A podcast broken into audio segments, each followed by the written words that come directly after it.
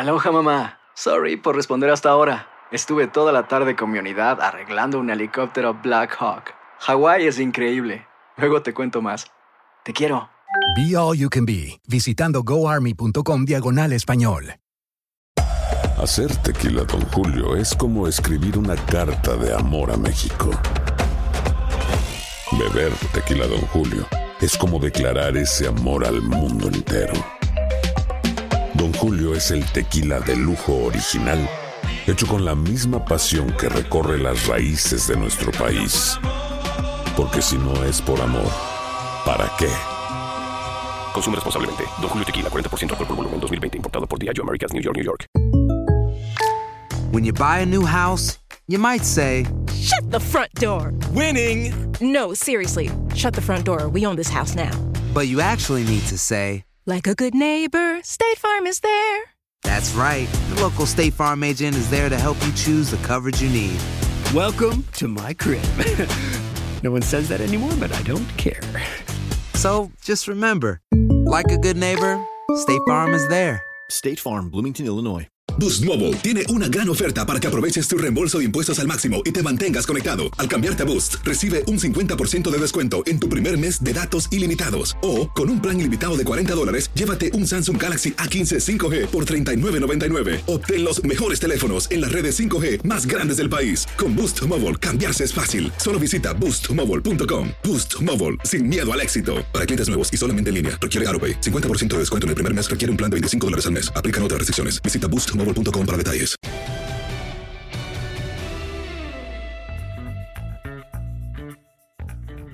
Hola, ¿cómo están? Saludos. Aquí está José Bicentenario, aquí está Henry y tu servidor. Los tres amigos con un podcast especial para hablar del draft de la NFL, del primer día del draft, porque esto va a continuar.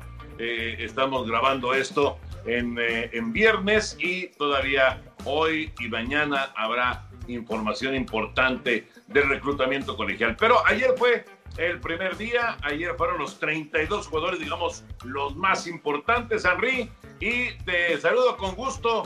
Eh, me parece que hay, hay varios temas interesantes para platicar. ¿Cómo estás, Enrique? Muy bien, Toño, Pepe, amigos, ¿cómo están? Los saludo con muchísimo gusto. Vamos, eh, las dos primeras selecciones me parece que ya estaban prácticamente dadas y si quieres a lo mejor te puedo decir con las tres primeras.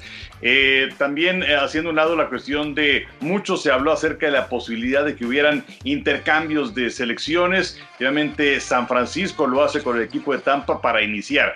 Pero pues en lo de Borough estaba cantado, inclusive un día antes ya Mike Brown de los Bengalés de Cincinnati le habían enviado una carta de bienvenida y también habían mandado unos jerseys a su casa con el número 9. Eh, Chase Young, también lo habíamos platicado aquí en el podcast habitual de los martes, eh, estaba cantado que se iba con el equipo de Washington y era muy probable también que Detroit seleccionara a Okuda, que es eh, un elemento de la defensiva secundaria y que eh, estaba un poquito en duda porque Detroit estaba abierto a opciones. Pero a partir de la selección número 4, bueno, la cosa empezó a ponerse interesante y sobre todo el suspenso de a dónde iría finalmente Tua. Pepillo y Tua finalmente se fue a Miami. Efectivamente, mi Toño, Enricón, qué gustoso saludarlos, igual a todos que nos acompañan, a todos mis niños adorados.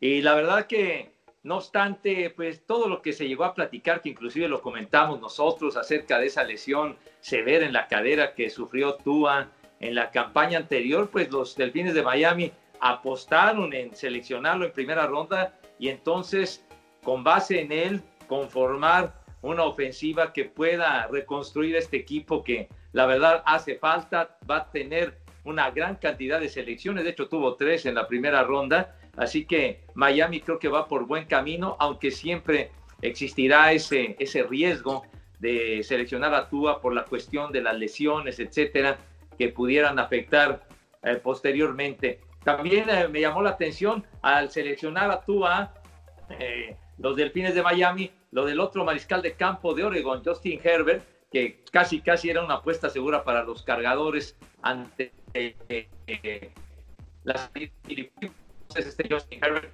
que dejó muy buenos números en Oregon, en Oregon, de donde fue mariscal de campo de House.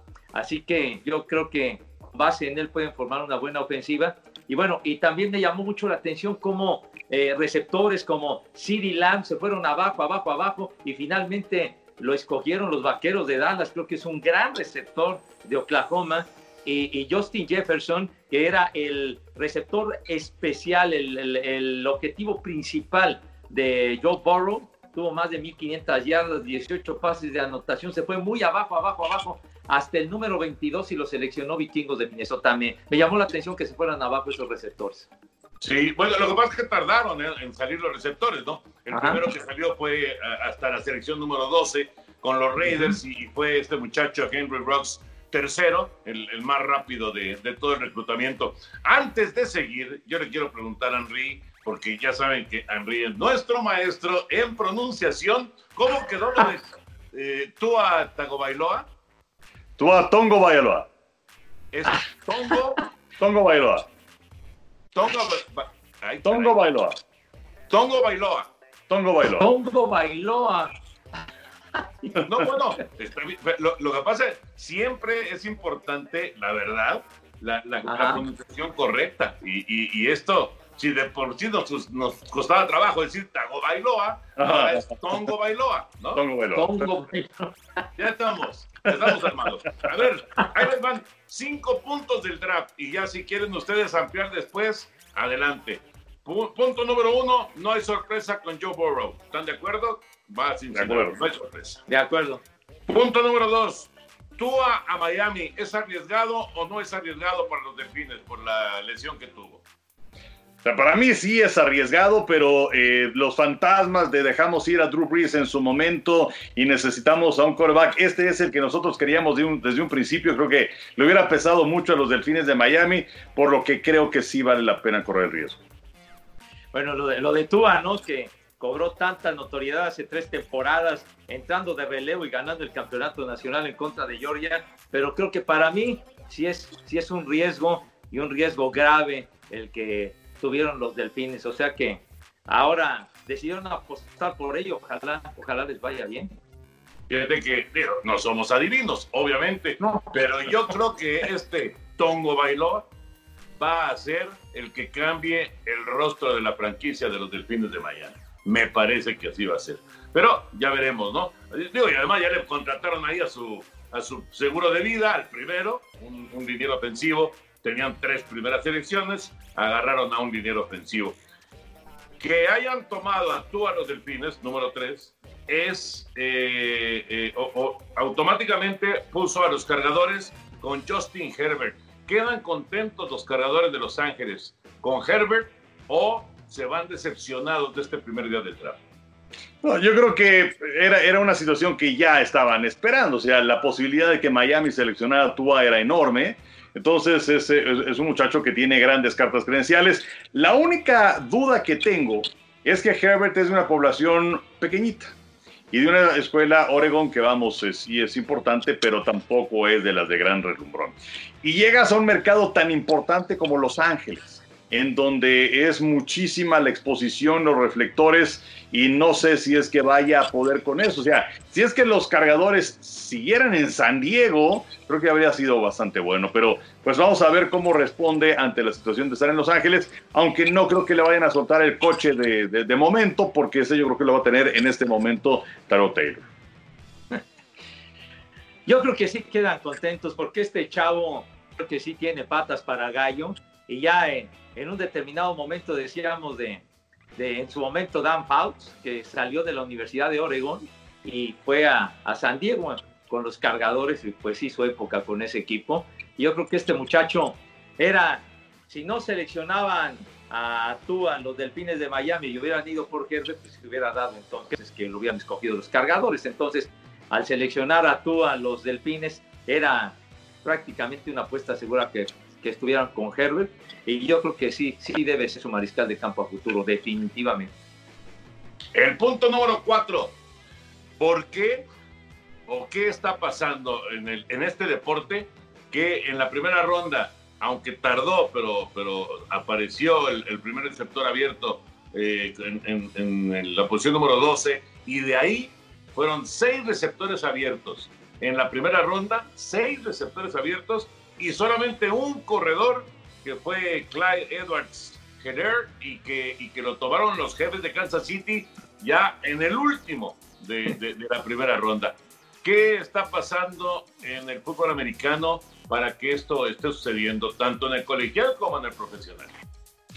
Pues yo creo que son ciclos eh, y bueno, hay, generaciones interesantes de mariscales de campo. En esta ocasión teníamos muy buenos mariscales de campo, grandes prospectos y también muchas necesidades de los equipos. Y ya cuando se empiezan a cubrir esas necesidades o que esos corebacks empiezan a desaparecer, pues entonces aparecen los receptores.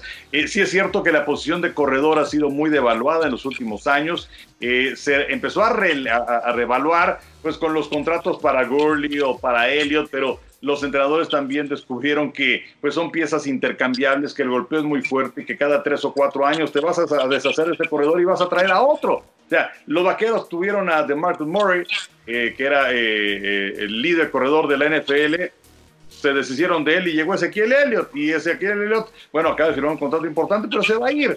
Entonces, es una posición, insisto, intercambiable eh, a diferencia de lo que sucede con la de mariscal de campo, por la importancia que representa un tackle defensivo, que creo que es la posición más importante en la línea, o inclusive un liniero ofensivo, como eh, no, no sé si estoy eh, quemando el siguiente punto, es trabajar después, pero el, el seleccionar un liniero ofensivo también.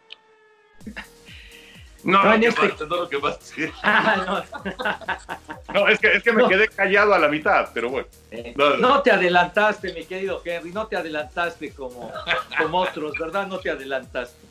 Pero sí, o sea, si fuera una película, Schutz se diría es el mayordomo, pero bueno. ya, una apuesta segura. Ay, ay, ese Schutz, ese Schutz, Dios, no entiende, pero bueno. Los, los jefes de Kansas City creo que sí necesitaban a un, a un corredor, ¿no? Y en este caso, Clyde Edwards, que formaba parte de esa gran ofensiva de Louisiana State. Entonces, era un tipo también muy importante y, y, le hacía falta a los jefes de Kansas City apuntalar su, su establo de corredores con este muchacho. Pero yo, yo coincido con Enrique, o sea, el, el, fútbol americano en los últimos tiempos, en los últimos años, ha tenido un despegue enorme en cuanto a la ofensiva aérea, o sea, es un circo aéreo, pases y pases y pases y pases, y entonces la ofensiva terrestre realmente ha, ha ido cayendo ya, ya eh, esos, esos, esas ofensivas con base en, en, los corredores, en este tipo de, de, de situación de, de, ofensiva terrestre, pues se ha ido desapareciendo. Entonces yo creo que le han dado mucho más valor a los mariscales de campo y a los receptores, pero creo que la ofensiva terrestre ha ido totalmente en desuso.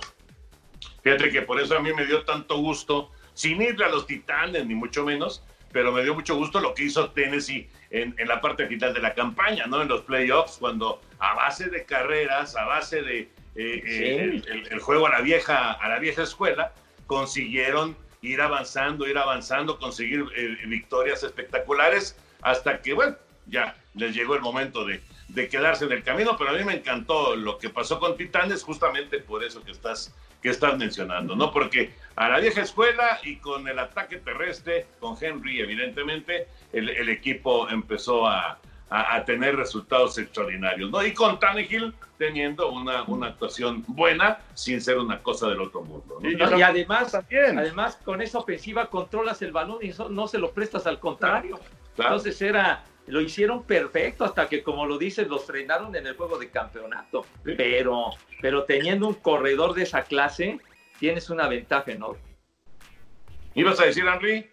Sí, que, y San Francisco también, ¿no? Eh, la forma en la que se muestra con su ataque terrestre en la postemporada, y es que son dos formas distintas de jugar. Una es en la campaña regular con este, muchos cohetes y todo este tipo de cosas, eh, y, muchos pases, y en la postemporada lo que importa efectivamente, como decía Pepe, es el control de balón y el ataque terrestre y la posición del mismo.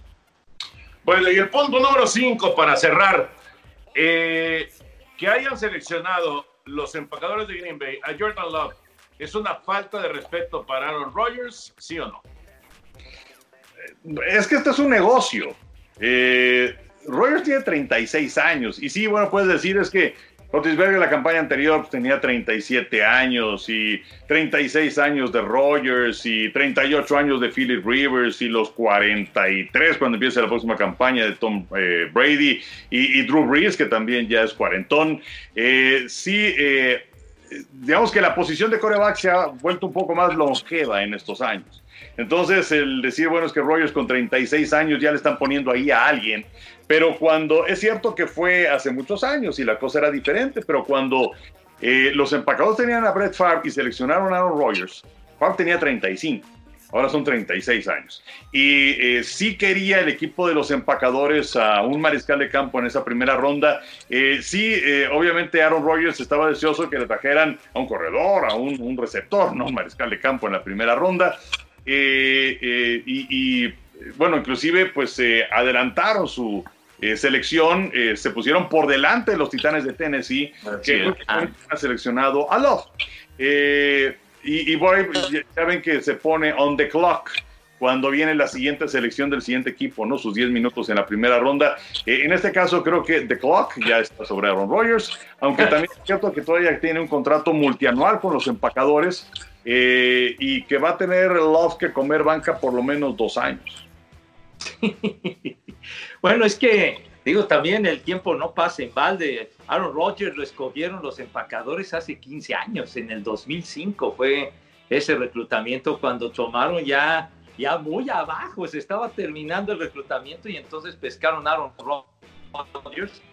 Y entonces él se estuvo atrás de, del general hasta que para el 2008 fue cuando Brett Favre decide abandonar a, a los empacadores y se va una temporada los Jets de Nueva York en el 2008 y luego ya estuvo con los vikingos de Minnesota. O sea que estuvo la temporada 2005, 2006 y 2007. Ahora sí que viendo los toros desde la barrera, Aaron Rodgers. Y entonces el inicio fue complicado, pero ya después demostró pues lo que ha enseñado hasta el momento un mariscal de campo realmente fantástico. Y, y sí, yo creo que hicieron bien en tener a alguien como este muchacho que pues se ha criticado que tuvo muchas intercepciones en su última campaña, ¿no? Creo que sufrió 17 intercepciones, algo así. Pero en la temporada previa, en la de 2018, estuvo formidable también, que si Utah State está en una conferencia flojita o lo que sea, pero se ve que este muchacho tiene facultades y yo creo que hicieron bien en tenerlo ahí, que vaya aprendiendo con Aaron Rodgers, porque también el tiempo pasa y Rodgers es eh, propenso a, a estar lesionado, todo lo que le ha sucedido en los últimos años, y pues que tiene en este caso Jordan Love un gran maestro con él, ojalá lo aproveche para que aprenda. Sí, que tengan, que tengan este, química entre los dos, ¿no? Que, Empatía, claro. Exacto, vamos a ver si se da. Que por cierto, se soltó el rumor después de que salió lo del Jordan Love eh, con, Green Bay, se soltó el rumor de que Aaron Rodgers podría ser tomado por o cambiado a los Patriotas de Nueva Inglaterra. Pero bueno, ya han puesto muchos corebacks con los Patriotas de Nueva Inglaterra y todavía no pasa, no pasa absolutamente nada. Todavía no, no, no, no ha llegado, si es que va a llegar, el que tome el sitio precisamente de Tom Brady ahí con Nueva Inglaterra. Bueno, ¿algo más sobre el draft que les haya dejado o aquí cerramos esta eh, edición especial del podcast de los tres amigos? Este, no, nada más para terminar, bueno, sobre esto mencionabas, Toño, eh, no tienen espacio los Patriotas de Nueva Inglaterra en el tope salarial. De hecho, para eh, en, el eventual regreso de Gronkowski al equipo de los Patriotas de Nueva Inglaterra, hubieran tenido que hacer espacio en ese tope salarial por este contrato que todavía le quedaba de un año por 10 millones. Así que bueno, eso está completamente fuera de la ecuación. En este momento, no sé si dentro de dos o tres años eh, a lo mejor se pudiera dar como la salida de Brady al equipo de los eh, de Tampa. Y eh, sobre Tampa, pues eh, sí, lo, que iba a mencionar hace un momento que, que bueno, no, no, no, lo quería quemar, era lo de Tristan Wirfs, tackle que llega al equipo de los Bucaneros en la primera ronda y que esto es importante porque, bueno, pues tienen muy buenos receptores, a las cerradas, un buen coreback, pero sí necesitaban proteger a Tom Brady del lado ciego y por eso es que tomaron la primera ronda a Tristan Wirfs y además, y además, pues cuántos años, ¿no? De, que no han clasificado a los playoffs los, los uh, de Tampa, como 13 años, una cosa así. La manera de organizar este draft virtual fue fantástica, o sea, lo hicieron tecnológico realmente de llamar la atención, la coordinación, todo, eh, según esto que en el sótano de su casa eh, el señor Gudel armó todo un estudio de televisión para hacer este asunto y creo que salió de maravilla y pues demostraron que los del NP hacen las cosas muy bien. No, bueno, y tenían, oye, tenían a sesenta y tantos jugadores eh, eh, con, con cámaras en sus casas, esperando la reacción, lo que, lo que se presentara. eh, que, que digamos que las reacciones son muy parecidas todas, pero de todas Sí. maneras es, es un enorme mérito eh, esta, esta cobertura, ¿no? Sí, mi respeto, la verdad fue espectacular. Henry, saludos y bueno, estaremos haciendo el, el podcast de los tres amigos ya normal la próxima semana. Abrazo, Henry. Abrazo, nos dijeron 7, 8 minutos y creo que somos incapaces. Pero bueno, un abrazo, Toño, Pepe. Pero, oye, pero todo es culpa de Pepe. Ah, siempre. Van a ver, condenados a mí. No, no, nos la acaba de mentar, Pepe. Sí. No, decía así, hombre. No, no, sí. Nada más dice así. Ah, bueno. no, no, ah, no, para nada. Pero siempre me cargan las pulgas a mí. Un Nos abrazo y cuídense mucho. Bye. Gracias por acompañarnos en el podcast de los tres amigos especial del draft de la NFL.